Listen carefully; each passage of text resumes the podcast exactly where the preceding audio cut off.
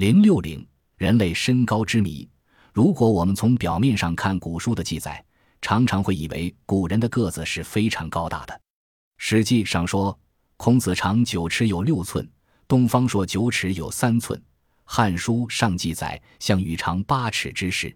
我国古代经典医书《内经》当中也有若夫八尺之事的说法。按照《说文解字》的解释，周制以八寸为尺。十尺为丈，人长八尺，故曰丈夫。古典文学名著《三国演义》中的张飞等大将，身高一般都在八尺以上，武艺超群的吕布更是身高一丈了。但历史学家告诉我们，古代并没有统一和精确的尺度，最早是用蚕丝和马尾来度量的，后来又用自己的手和足，到我国周代才有了用碧玉制作的尺。但那时的一尺仅有今天的一百九十七厘米。如果按照这个比例推算，那时候身长八尺的堂堂大丈夫，身高也不过一千五百七十六厘米。目前我国青年的平均身高已达一百七十多厘米，比周代的八尺之士高多了。根据有关统计资料，世界各国人口的平均身高正在以每十年一厘米的速度增加。许多国家都出现了代代高的现象，成了世界各国科学家研究的一个课题。早在18世纪30年代，医学家们就开始系统的测量人的身高，积累这方面的资料。统计数据表明，地球上的人长得越来越高，而且增长速度还在加快。前苏联1961年入伍的新兵，平均身高比1941年入伍的新兵高8厘米。俄罗斯考古学家还发现，18世纪骑士的盔甲正好让现在的少年佩戴。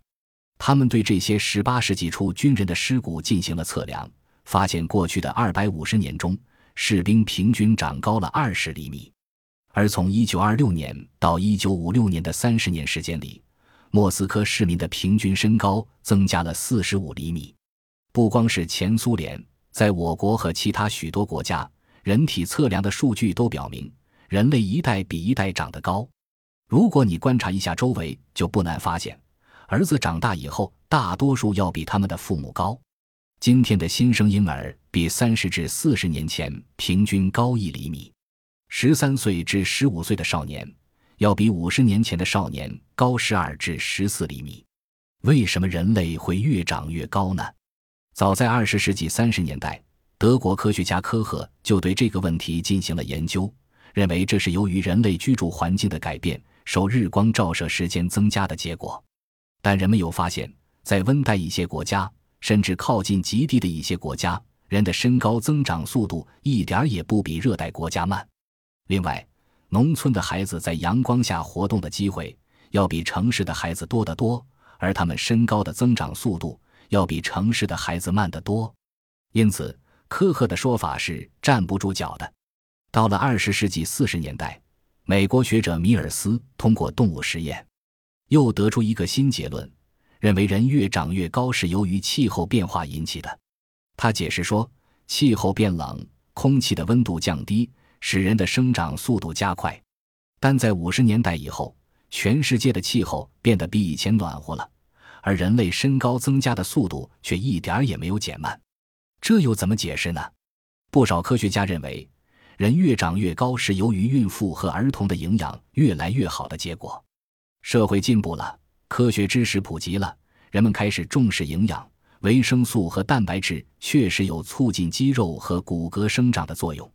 但有关调查结果表明，最近几十年来，欧洲许多国家居民的营养并没有明显增加，但他们身高的增长速度却一直继续着。在日本，人们的营养水平还比不上美国，可日本人的身高增长速度超过了美国人。我们中国是一个发展中国家，我们的营养水平是不能跟这些发达国家相比的，但我国青少年身高的增长速度却超过了欧洲人。所以，人类营养增加说也不能让人信服。也有的学者推测，由于科学技术的发展，无线电、电视、雷达。X 光和微波等电磁辐射的增加，以及核辐射和来自宇宙空间的各种辐射，促进了人体的生长发育，人也就越长越高了。但至今没有这方面的可靠根据。一些持不同意见的科学家指出，人类身体增高的趋势早在多少年前就出现了，那时候还没有什么电磁辐射、核辐射，这又怎么解释呢？也没有任何证据说明人体生长速度加快跟宇宙射线的辐射有什么联系。还有科学家解释说，地球大气层中二氧化碳含量的增加改变了人类的生态环境，影响人体的新陈代谢。人们的个子才越长越高了。俄罗斯科学家布诺克从遗传学角度提出了一个新奇的观点，他认为人越长越高是由于异地通婚、异族通婚不断增加的缘故。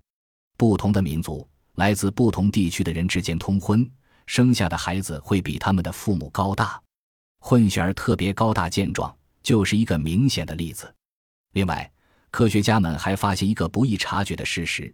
人们改变居住地点也会影响人体的生长发育。据日本科学家考察，搬迁到夏威夷群岛居住的日本人，比他们过去的同乡平均增高十厘米。这又是什么原因呢？这些不同的说法到底谁是谁非？科学家们还在争论研究之中。人类为什么越长越高？人类的身高有没有极限？至今还是一个谜。只有进一步研究和探索，才能揭开其中的奥秘。